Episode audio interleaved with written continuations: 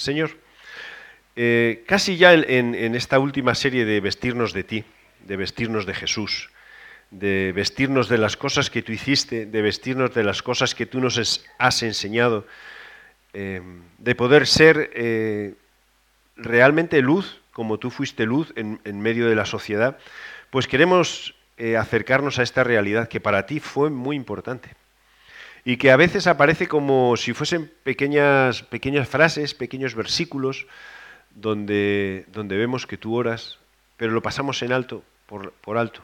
¿Cuántas horas pasarías orando y hablando con el Padre Señor? Y queremos de alguna forma sentirnos retados a que la oración llegue a formar parte de nuestro estilo de vida cristiano, de nuestra, de nuestra vida, más que cualquier otra cosa de las que hagamos. Señor, ayúdanos a entender la importancia de hablar contigo y a anhelar hablar contigo como anhelamos hablar con las personas a las que amamos y queremos. Gracias, Señor, por, tus enseñanzas, no solo de palabras, sino de vida. En el nombre de Jesús. Amén. La oración en la vida de Jesús y luego pongo y de la iglesia y de sus discípulos, porque vemos que ellos sí entendieron la importancia de, la oración. ¿Sabéis que Jesús oraba? Y, sí, sí, claro. Jesús oraba. Pero cuando Jesús oraba, buscaba sitios solo para orar solo. Y escuchaba, porque he escuchado predicaciones y todo, pues digo, a, ver si algo que no sé, que sea un poco distinto. Y, hablaban de que buscaba sitios solos para estar solo y encima cuando enseña a los discípulos a orar, dice, yo quiero que oréis así, que vayáis a un sitio solos. Te cierras en tu cuarto y tú solo oras. ¿Vosotros hacéis eso? No me contestes, ¿eh? Ah, sí, yo sí, claro. Sí. ¿Vosotros hacéis eso?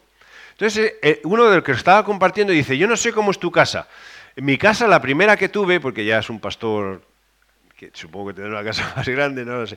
La primera que tuve tenía, pues era salón, cocina, comedor, todo junto, y había un pasillo y al fondo había como un... Entonces dice, ese era el rincón mío de, de oración. Y dice, yo lo personalicé mucho más y puse una alfombra en el suelo. Eso, bueno, eso ya va con gustos, bien. Pero puse una alfombra que tenía mucho significado para él, porque era la alfombra que su madre usaba, que había tejido su madre y que su madre usaba para orar, a solas, con Dios. Y entonces, claro, pues fíjate qué cantidad de significado y de polvo tendría, pero de significado tendría esa alfombra para él. Pero mira el recuerdo. Él recordaba que su madre pasaba tiempo a solas orando con Dios. Entonces este hombre lo ponía. Dice, ahora en la casa que estoy no hay rincón. Y entonces y, dice, bueno, ¿y qué, he hecho? Pues dice, eh, tengo un armario, lo que hago es echo la ropa todo lo que puedo a un lado, pongo la alfombra en el otro lado del armario y cierro la puerta del armario. Y ahí tengo mi rincón solo. ¿Tienes tú tu rincón de oración en casa? Bueno, los que tienes, tienes habitación solo, pues un lujo, ahí ya tienes tu, espacio. ¿Tú tienes tu rincón solo? Porque el rincón en sí no es que vayamos a nuestras casas y digamos, bueno, eh, ahora nos meteremos con la oración, no os preocupéis. Vamos a, eh, voy a hacer un altar, no es la idea de tener altares en nuestra casa, eso lo entendemos.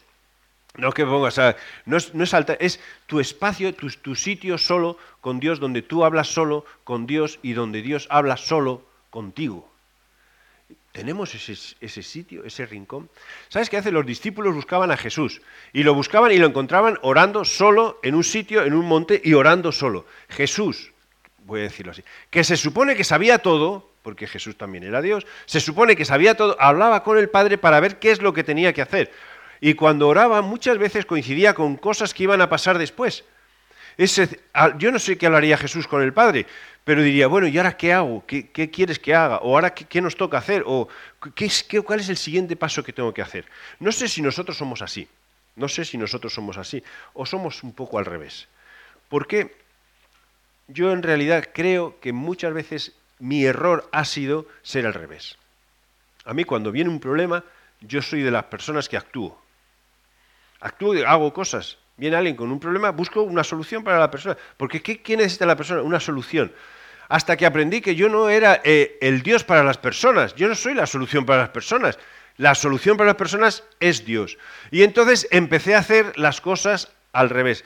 mucho eh, con una frase en la mente que no es ni evangélica ni nada, sino que está, es de un, eh, la usan o la usaban un grupo católico que vino, eh, bueno, que vino a raíz de unas reuniones y entonces usaban esta frase, ¿vale? Ora et labora. Y entonces esta frase la decía una persona riéndose de las personas que dedicaban su tiempo a la oración. Claro, ora et labora. Y, yo me, se me quedó esta frase, primero porque es un poco de rima, ¿sí? Ora et labora. Y entonces se me quedó esta frase porque yo soy al revés. ¿Entendéis lo que, lo que dice la frase, no? ¿Sí? Vale. Yo no. Vale. Entonces, yo soy al revés. Es labora et ora. Et ora si tienes tiempo. ¿Vale? Pero labora, sobre todo labora. Entonces, no, no, que en realidad lo que yo veo en la vida de Jesús es esto. El ora y luego trabaja. Él ora y luego hace. Yo, Andrés, hacía y luego, si no me salía, oraba. Vale, ahora cuando alguien viene y nos cuenta algo y lo que queremos con el rincón de oración es eso, no somos solución para nadie, pero vamos a poner el problema delante de quién es la solución para todos. Cuando viene un problema, lo que le digo, vale, vamos a orar. Y entonces, claro, todavía lucho con la idea de decir, es que no estoy solucionando el problema. Y entonces viene esa voz que me dice, es que tú no eres la solución de ningún problema. Tú no eres la solución. ¿Quién es la solución? La solución es Dios. Y cuando yo soy la solución del problema, yo ocupo el lugar de Dios. Y entonces esta persona se vuelve Andrés dependiente, de forma que siempre yo voy a ser la solución. Y Andrés, que es imperfecto, va a fallar. Y cuando Andrés falla, ¡ay, es que Dios falla! No, ¿qué va a fallar Dios? He fallado yo. ¿Por qué? Porque he invertido el orden. ¿Qué tal si, mira, si te vas con esto y, luego dice, oh, ha usado una frase que es de, esto era de, voy a decir, de la orden, de la orden de San Benito, ¿vale? Usado una frase de la orden de San Benito, qué, qué herejía. Mira, olvídate de quien sea. La, la idea es que vemos en la vida de Jesús que él ora y luego actúa. Nosotros tenemos que orar y luego actuar. ¿Está? Vale. ¿Siempre va a salir bien cuando oramos, van a salir las cosas como nosotros queremos? ya veremos, eso es otro tema. Ahora veremos, a ver, veremos. No, sé, no sé cómo es vuestra vida, no sé cómo es vuestra vida. Y este hombre que compartía sobre la oración decía, es que no hay excusa para empezar el día orando que me levanto muy temprano. Y entonces él decía, un señor mayor con todo, decía, levántate más temprano. Ah, es que estoy muy cansado. Bueno, es, ¿quién te va a dar las fuerzas? Es como decirle, yo soy de los que digo, ah, estás cansado, no te preocupes, descansa y luego ora. No, no, no, no. Ora y, trabaja. Ora y descansa. Ora y haz todo lo que tengas que hacer. Porque la oración es lo que va a permitirte saber qué y cómo tienes que hacer las cosas. ¿Oramos? lo suficiente. En la medida de la oración a veces es la reunión de oración que este viernes hubo, no sé cuántas personas vinieron, normalmente no llegamos a 10 y decimos, no, la iglesia no ora. Yo no creo que podemos medir la iglesia si ora por eso. Más bien yo estaría buscando si, oramos de forma personal. Si tú eres una persona que oras de forma personal. Si tú tienes tu rato de, oración, si necesitas música, ponte música, pero tu rato de oración, de escuchar lo que Dios está diciendo. Eso sería una buena medida. ¿Y cómo, cómo sabemos que es así? Porque cuando vamos a hacer algo, antes oramos, paramos y actuamos y hacemos las cosas. Ora et labora. Luego se complicó un poquito más, porque ponía, otros decían, ora, lee y trabaja. Pero fueron añadiendo, añadiendo cosas. Al final el trabajo se quedaba para, lo último. Ya no me da tiempo a trabajar. Porque esta mujer cuando, cuando se metía con, con las personas que, que, dedicaban su vida a la oración, era como decir, es que solo oran. ¿Solo? ¿Solo oran? Es que es como decir, es que no hacen nada. ¿Que no hacen nada? Si orar es no hacer nada, pues yo veo que Jesús oraba. Y yo veo que Jesús hacía muchas cosas.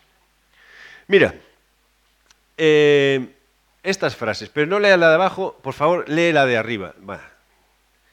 Ya sé, la frase que estáis leyendo. Dice, y, me vino así porque hubo una época en, la iglesia que yo me esforzaba mucho, mucho, mucho, trabajaba sin echar flores, ¿vale? Pero como que pones toda la carne en el asador para sacar adelante la iglesia.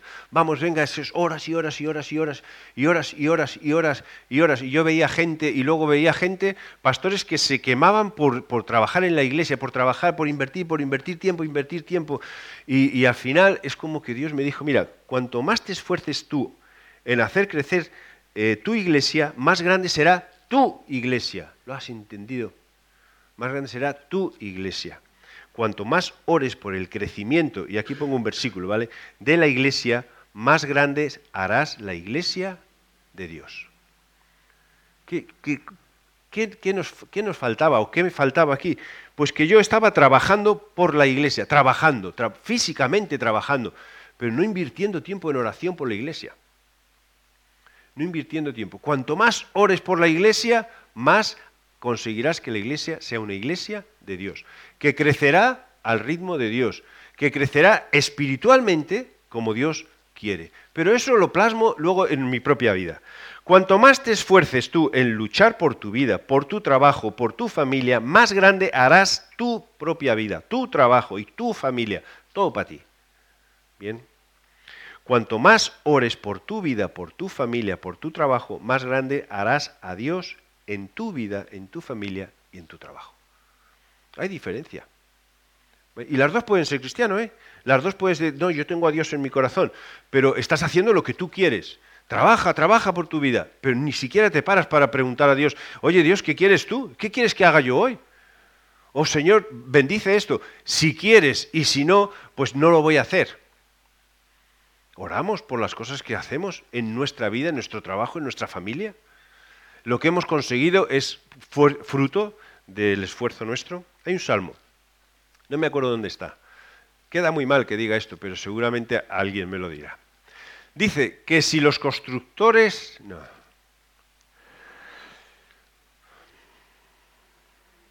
Sí, en vano construyen... Voy a aceptarlo, ¿eh? No, pero el constructor. Eso es. Si Jehová, gracias, ahí es, que me faltaba la... Si Jehová no edifica tu casa, en vano eh, trabajan los que la construyen. Ah, sí, amén, amén. ¿Y qué significa eso? Pues que en realidad nosotros somos los que construimos nuestra casa. Tú, dependes de tus fuerzas, tú miras tu energía, tú miras tus metas, todo, todo. ¿Y Dios qué tiene pensado Dios? ¿Tú has pensado lo que has pensado Dios? No, Dios quiere lo que yo quiero.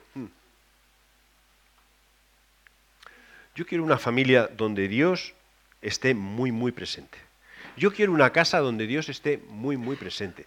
Y queremos una iglesia donde Dios esté muy, muy presente. ¿Y cómo vamos a conseguir eso? Escuchando lo que Dios quiere, haciendo lo que Dios quiere y dejando que Dios nos hable. ¿Tú sabes que Dios habla personalmente? Y, dice de forma audible, mira, como, como Él quiere, como Él quiere.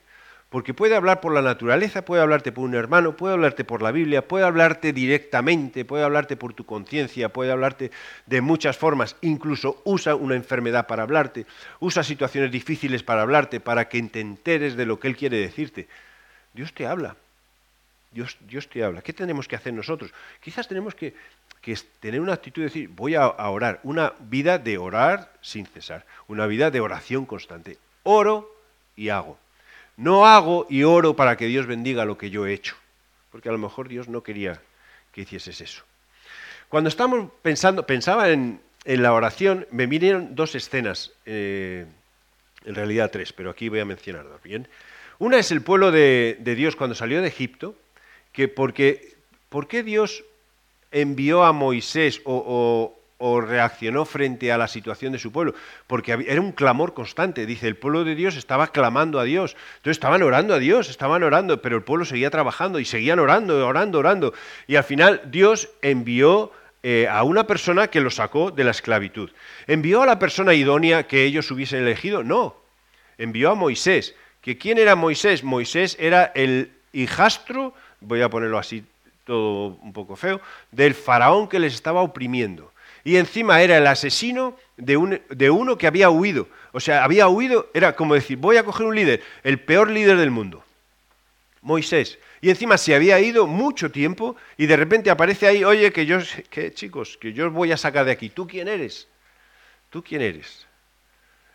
¿sabes que Dios contestó a su forma, de su manera, al clamor del pueblo de Israel? ¿Qué tal si Dios contesta a su forma al clamor nuestro que tenemos, su forma, a su manera? Lo que pasa es que a veces nos cuesta porque nosotros cuando oramos, en realidad mientras estamos orando, ya estamos pensando en lo que estamos, lo que queremos que ocurra. No, no, olvídate de esta parte de lo que tú ora, ora, cállate, ora, ora, escucha, trabaja. Entonces, ¿el pueblo de Israel quedó preso? No. ¿Fue libre? Sí. ¿De forma milagrosa? Sí. O ellos planearon abrir el mar, o ellos planearon que una columna de nube, una columna de fuego, ellos planearon que de repente de una piedra salga, ellos planearon algo? No. Dios iba dando todo eso. Dios iba. ¿Y qué tal en nuestras vidas? ¿Cómo vamos haciendo las cosas? Todo, a nosotros nos gusta todo planeadito. Mi familia se caracteriza porque es que a nosotros nos gusta tener todo programado. Y eso, para los que no viven programados, es un choque total porque siempre sabemos las cosas que van a ocurrir. Y a veces es un poco difícil convivir con, nosotros como familia, si tú eres del, otro estilo. Y tenemos amigos del otro estilo. ¿Vale? Y eh, hemos aprendido que hay otras formas de vivir un poco más libres del Excel. ¿Vale? Pero mira, Dios sabe lo que tiene que hacer. Dios escucha clamor, Dios reacciona. ¡Pum! Dios reacciona. Luego estaba pensando en este otro personaje, Nuevo Testamento. Ya estaban Pablo y Silas, eh, cayeron a prisión. ¿Y qué, ¿Y qué hacen en la prisión? Vale, sí, es que, claro, sabéis la historia. Uno en la prisión no ora, y en realidad no oraban, estaban cantando himnos, ¿vale? Peor todavía, están como una cabra. Si estás en la prisión, chico, pues por lo menos una lágrima, algo, un, quejido, yo qué sé, Señor, porque me yo un siervo tuyo aquí en prisión. No, no, se ponen a cantar y, y despacito. No, dice que todos los demás escuchaban que cantaban. Encima de estos están como una cabra. Entonces se ponían a cantar para mí es una forma de, estar orando y alabando a Dios. Gracias Señor que me han metido en la cárcel y estoy aquí pasando frío y lleno de, de agua, ratas y todo y me están tratando mal. Y gracias y cantando y cantando y todos los demás escuchando. ¿Y qué pasó? Pues que al final envió de forma milagrosa Dios un ángel y las puertas se abrieron. ¿Tú crees que eso estaba planeado? No. Ora y luego haz. ¿Y qué hago? Lo que Dios quiere. ¿Y cómo? Como Dios quiere. Y hasta déjame apuntar, ¿cuándo? Cuando Dios quiera. Y si no coincide con lo que yo quiero, ahora veremos que hay un pasaje donde actúa Jesús y las cosas no salen como Jesús quiere. Y si no coincide como yo quiero, pues tú tendrás que elegir si confías más en Dios o en ti. O en ti. Pero es muy importante que oremos, muy importante que oremos. Mira, este versículo dice, humillaos pues bajo la poderosa mano de Dios, para que Él os exalte cuando fuere tiempo, echando toda vuestra ansiedad sobre Él, porque Él tiene cuidado de nosotros. ¿Vale? Él nos cuida. Pues echa tu ansiedad y ya está. Y dice, a mí me gusta, de este versículo, me gusta este para que Él nos exalte cuando fuere tiempo, porque a mí esto de ser exaltado me gusta. Bueno, yo siempre lo compartiré, y si Él te decide exaltar en el cielo. Ah, no, uy, qué lejos. Ahí no me ve nadie. ¿Tú qué sabes lo que hay en el cielo? Yo quiero la exaltación ya. Yo la quiero ahora. La exaltación. Además, la exaltación yo me imagino arriba todos aplaudiendo. Ah, bravo Andrés, bravo. Uh. Eso no es lo que Dios quiere para nosotros. Porque recuerda que estamos vestidos de Jesús. Entonces, nuestro anhelo es que cuando yo me vista, que la gente me vea, como estoy vestido de Jesús, a quien tienen que ver es a, a Jesús. Este hombre es muy raro. Sí, parece a Jesús. parece a Jesús. Y aquí llega este pasaje, donde, no os preocupéis, es el viento. Bueno, se pueden abrir las puertas. Hubo un pasaje en Hechos que se abrieron las puertas y entró, era un viento fuerte y recio. Mira este pasaje donde Jesús ora. Y ojo a este pasaje porque me llama mucho la atención. Lo conocemos todos, de sobra.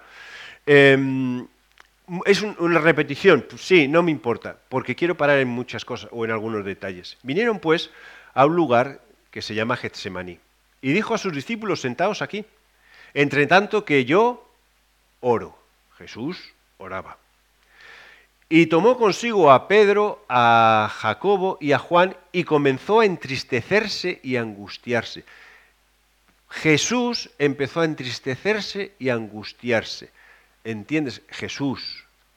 ¿Vale? Ah, pero si sabía que iba a resucitar. ¿Y si no?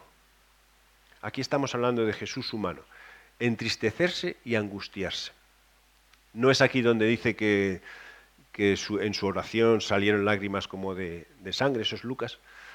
Pero para mí me basta, como estaba Jesús, Jesús estaba muy triste y angustiado y cogió a sus mejores amigos, a Pedro, a Jacobo y a Juan, pero estaba con todos los demás discípulos y les dijo, quedaos aquí quietos que yo voy a orar. Y les dijo, mi alma está muy triste hasta la muerte. Ojo, es que estaba mal, muy mal. Quedaos aquí y velad. Cuando les dice velad, no está diciendo que es solamente la actitud de estar despiertos, es una actitud de estar eh, en oración o acompañando. Como sentados aquí y acompañadme, porque necesito que estéis conmigo. Yéndose un poco adelante, se postró en tierra y oró y, oró que fuese posible pasase de él aquella hora. Y decía, Abba Padre, todas las cosas son posibles para ti aparta de mí esta copa, mas no lo que yo quiera, sino lo que tú. Vale, déjame parar aquí. ¿Qué le estaba diciendo a Dios? Mira cómo se acerca a Dios. Cuando oras a Dios, yo no sé cómo tú oras. Si oras con miedo, si tienes que hacer un... como te acercas al Señor todo omnipotente, todo poderoso, así como muy lejano, un Dios muy lejano. Aquí estaba hablando muy cercano. Y, lo vemos en el Padre nuestro también. Cuando te acerques a Dios a hablar, habla como un Padre cercano, porque Dios está cerca no, está distante de tu problema. Y además le dice, mira, para ti todo es posible. Es que para Dios todo es posible. Todo es posible. Todo es posible. Y dice, y como para ti todo es posible, aparte de mí esta copa. Yo no quiero pasar este mal trago. Una vez escuché a un, a que se me abrieron los ojos así, Jesús no quería morir en la cruz por ti. Y yo digo, hola, me pareció como digo, se ha equivocado, no quería decir eso. Pero cuando tú lees este texto, no te da esa impresión. Es como Jesús estaba muy, muy triste por lo que le iba a pasar, por las cosas que le iban a hacer. Y dice, para ti Dios todo es posible. Hay otras formas de hacer esto. Si es posible, si es posible que yo no pase todo esto, si es posible que yo no pase todo esto, mas no lo que yo quiero, sino lo que tú. Pero haz lo que tú quieras. Vino luego y los halló. ¿A quién? ¿Pero a qué discípulos? Eran sus amiguetes, eran sus amigos. Entonces yo quedo, qué tristeza. Si les ha dicho, estoy triste, Estoy, mi alma está muy triste, estoy entristecido y angustiado. Y, y llega y estaban dormidos, sus amigos. Entonces, ¿qué enseñanza saco de aquí? Mira, si nuestra vida va a depender de amigos, estamos perdidos. ¿Me entiendes? Así que no somos amigos de nadie. ¿eh? Cuidado que nuestra vida y nuestra relación con Dios no dependa de los amigos, porque los amigos van a fallar. ¿Por qué? Porque son igual de pecadores que tú. ¿Vale? No es que ellos son los hipócritas y tú no. ¿Me entiendes? Todos estamos en el mismo saco. Vamos a fallar. Pero eso no implica o no quiere decir que Dios va a fallar. No quiere decir, y no quiere decir que tenemos que fallarnos los unos a los otros. Aquí se habían dormido. Ah, pero una vez, no pasa nada. Entonces, bueno, entonces los halló durmiendo y dijo a Pedro, Pedro, Simón, ¿duermes? Es como, pobre Pedro, que le, le caían todas. ¿Duermes? ¿No has podido velar una hora? ¿No has podido estar despierto una hora conmigo, que te necesitaba una hora? Velad y orad para que no entréis en tentación. El espíritu a la verdad está dispuesto, pero la carne es débil. Y otra vez fue y oró, diciendo las mismas palabras. Y al volver otra vez los halló durmiendo. Madre mía. Madre mía. Entonces, eh, dentro de todo esto, de, de, nuestro ritmo de vida y todo eso, es que el amigo me ha fallado una vez. Bueno, una vez lo perdono. Y dos. Y dos. Y tres. Y tres y cuatro y cinco. Porque mi vida y mi relación con Dios no depende de las personas. En realidad depende de mi relación estrecha con Dios. Por eso es importante. ¿Oras? ¿Tú hablas con Dios? ¿Hablas con Dios? ¿O hablas con otras personas de Dios, que es totalmente distinto. ¿eh? Hablas con Dios, tú solo has, te has sentado, arrodillado, postrado, tumbado, lo que quieras, y has dicho, Padre, quiero hablar contigo. Estoy aquí. Quiero escucharte. ¿Tú sabes que es que Dios es verdad? Bueno, pero ahí está el pastor me ayuda. El pastor se va a dormir. Una vez y dos veces y tres veces. Porque nuestra relación con Dios no depende de las personas. Depende de, lo que nosotros eh, queramos trabajar o, dejar que se, eh, involucre en nuestras vidas. Vino la tercera vez y les dijo, ya podéis dormir. Y descansad, basta la hora venido, he aquí, el Hijo del Hombre es entregado en manos de los pecadores. ¿Se cumplió la petición de Jesús? No. No se cumplió la petición de Jesús. Jesús no quería morir, porque Jesús no quería sufrir. O a veces cuando pensamos en la crucifixión, quizás pensamos que esos clavos eran clavos de, yo, yo qué sé, que pasaban solos por, la piel, o que no sufrían los latigazos, o, la humillación. quizás pensamos que Jesús, como en cierto modo era Dios, pues que Jesús era, estaba por encima del dolor y de todo. No, no, Jesús sufrió de verdad. ¿Se cumplió lo que le pidió al Padre? No. ¿El Padre podía haber cambiado todo? Sí, porque era todopoderoso. ¿Jesús estaba enfadado con el Padre? No, no. Dice, mira, que sea lo que tú quieras, Padre, que sea lo que tú quieras.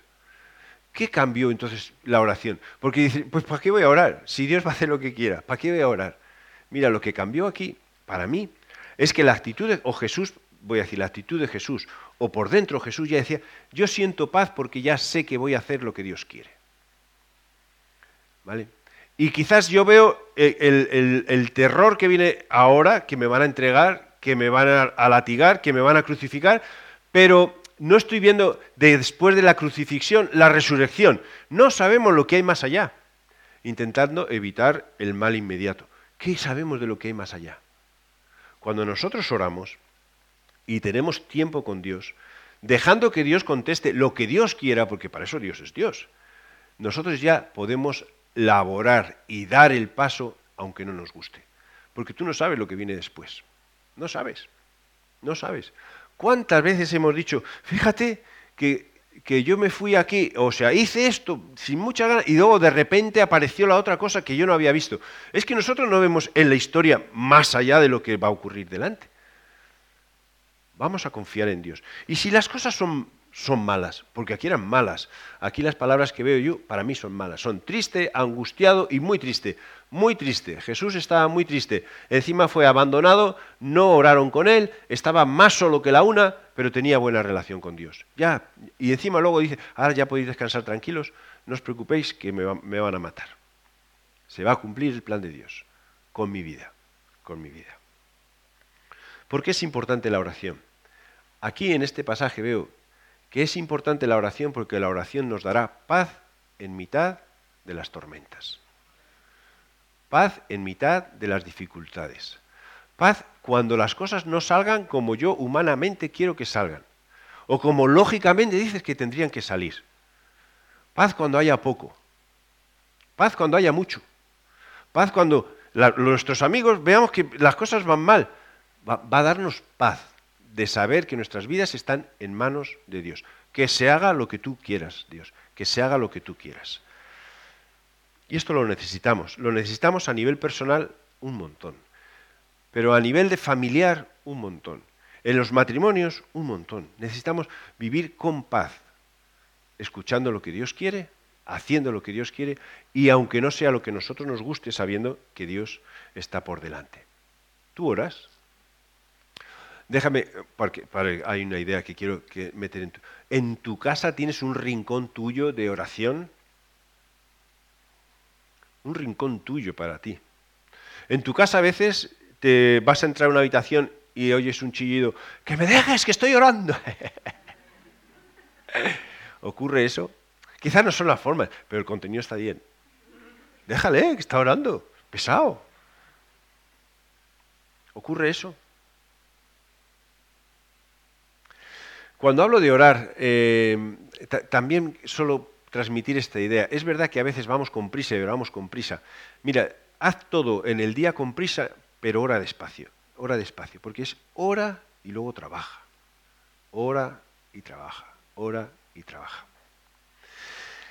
Jesús acostumbraba a orar, y bueno, no vamos a leer todo, pero lo tenéis en las hojas, aquí Jesús acostumbraba a orar, y la oración, como le dijo en el huerto de Getsemaní, mira, la carne es débil, si no oráis, eh, en realidad vais a caer, entonces vamos a orar. Entonces, aquí tenemos muchos momentos en los que Jesús oraba, Jesús oraba, y oraba para cosas, cada, paso que estaba dando, cada, situación que vemos que es un poco extraordinaria, oraba. O en el bautismo, oró. En la elección de los doce, oró. En la multiplicación de los panes, oró. En la transfiguración, oró, subió al monte a orar. Eh, antes de la confesión de Pedro, eh, también vemos que oró. Antes de la resurrección de su, de su amigo Lázaro, oró. En la, la última cena, oró. En los últimos momentos de su vida, oró y su oración, y su oración que a mí siempre me impacta, que trataremos más adelante, es, Padre, ¿por qué me has abandonado? ¿Tú, has pensado en esa frase? Ese padre que estaba orando en el huerto de Getsemaní, que le dio paz, cuando Jesús estaba en la cruz, llegó un momento que el dolor fue tanto que dijo, Padre, ¿por qué me has abandonado? Qué grito, qué grito, de Jesús. Y eso lo hizo por ti, por mí, porque Jesús no tenía necesidad, por ti y por mí. Así que queremos ser como Jesús, si queremos ser como Jesús, es verdad que hay muchas cosas de las que tenemos que vestirnos. Y hemos hablado, y me da miedo de olvidarme alguna, hemos hablado de generosidad, hemos hablado de servicio, hemos hablado de otras muchas, ya se me han olvidado. puedes repasarlo todo, está en YouTube, ahí lo puedes, ¿vale? Puedes vestirnos de cómo era su actitud, la de Jesús. Pero el último paso, último y así, es orar. Yo no sé si realmente oras. Yo por muchos años confieso que yo me levantaba, tomaba café y salía corriendo de casa, porque yo quería construir una iglesia fuerte, una iglesia grande. Y con, con los años y con el tiempo, Dios me ha dicho, levántate, te tomas el café tranquilo, hablas conmigo y luego vete y haz lo que yo ponga adelante o lo que yo tenga para ti. ¿Qué tal hacer eso en nuestras vidas? Hacerlo así. Vamos de esa forma. Que a lo mejor no nos gusta, pero que sepas que Dios está cuidando de nosotros, echando nuestra ansiedad sobre Él, porque Él tiene cuidado de nosotros. Así que vamos a orar. Y mientras yo oro, me gustaría que pensases en esto. ¿Qué rincón de mi casa voy a dedicar a la oración?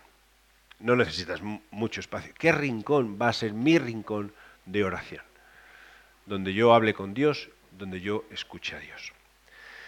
Y Señor, te damos muchas gracias por ser un Dios accesible y recordamos ahora pues el Padre nuestro, Padre nuestro que estás en los cielos y empezamos así, Abba Padre, un Padre cercano, no un Padre distante, un Padre que nos conoce, no un Padre que se dedica a todas sus cosas y nosotros estamos ahí como si fuésemos muebles, un Padre que entregó a su Hijo en la cruz a morir por cada uno de nosotros.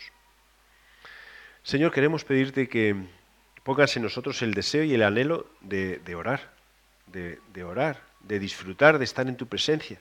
Y Señor, abre nuestros oídos para escuchar tu voz, para poner paz en nuestros corazones en los momentos en que tú nos des la respuesta. Y Señor, danos la suficiente fe y confianza en ti, en que aunque no entendamos lo que nos estás pidiendo o pensemos que va en contra de lo que nosotros haríamos, confiamos más en ti que en nosotros. Gracias Señor por contestar nuestras oraciones. Gracias también a veces por tu supuesto silencio. Gracias Señor por tus respuestas a veces pensamos alocadas. Gracias también Señor por ungirnos del poder tuyo. Gracias Señor por hacernos grandes en mitad de las debilidades. Gracias por, saciarnos en mitad de los momentos difíciles donde no tenemos nada. Pero muchas gracias también Señor por el ejemplo que encontramos en Jesús. Gracias por los amigos, que aunque hemos hablado de no confiar los unos en los otros, eh, están a nuestro lado. Gracias por los amigos que levantan nuestros brazos en mitad de la oración, en mitad de la batalla. Gracias porque muchas veces son sustento para nosotros y tú los utilizas con palabras de ánimo. Gracias porque no estamos solos, gracias por la iglesia. Gracias por ser tú la cabeza. Gracias por poder hablarte. Gracias por poder estar en tu presencia y más allá que tu presencia esté en nosotros. Ayúdanos a vivir de una forma santa, de una forma limpia, de una forma honesta y transparente. Y queremos anhelar hablar contigo, como anhelamos hablar con las personas a las que amamos y con las que queremos. Queremos pasar tiempo contigo, como lo queremos pasar con las personas a las que queremos. Queremos que tú seas un Dios, nuestro Dios real, y nuestra vida contigo sea real, y nuestro tiempo de comunicación sea real. Y Señor Jesús, ayúdanos a ser obedientes a ti, firmes, limpios, como tú te mereces. En el nombre de Jesús. Amén.